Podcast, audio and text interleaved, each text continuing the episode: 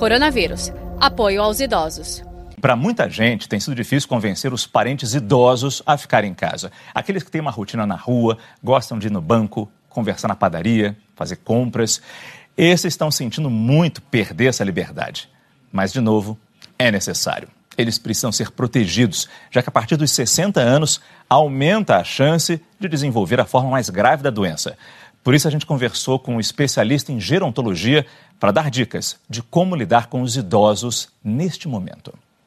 A primeira coisa que eu gostaria de destacar é o risco de, nesse momento que está sendo tão difícil fazer essa gestão né, das famílias, das pessoas idosas, o risco de nós aumentarmos o preconceito contra a pessoa idosa. Porque fica parecendo que é só, só os idosos que estão resistindo à questão do isolamento, e isso, como a gente sabe, está sendo difícil para todo mundo. Então, a primeira dica é que as pessoas devem se colocar no papel dessa pessoa idosa. A pessoa idosa já tem uma agenda bastante restrita, já tem uma socialização bastante difícil.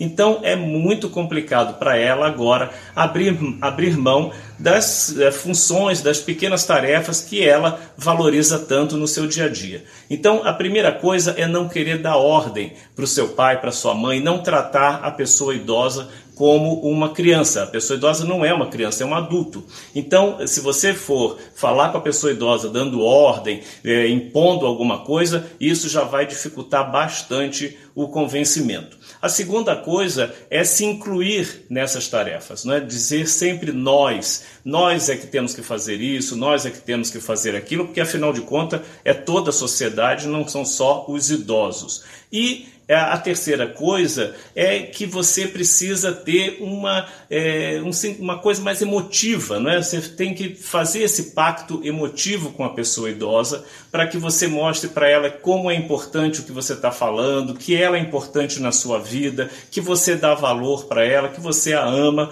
Então, é, to, há todo um pacto emotivo que precisa ser construído, porque as pessoas ainda não se convenceram, eu acho que a grande dificuldade é essa, de que nós vivemos numa sociedade envelhecida. Então, elas é, não conseguiram ainda aprender a se comunicar melhor com as pessoas idosas. Saiba mais em g1.com.br/barra coronavírus.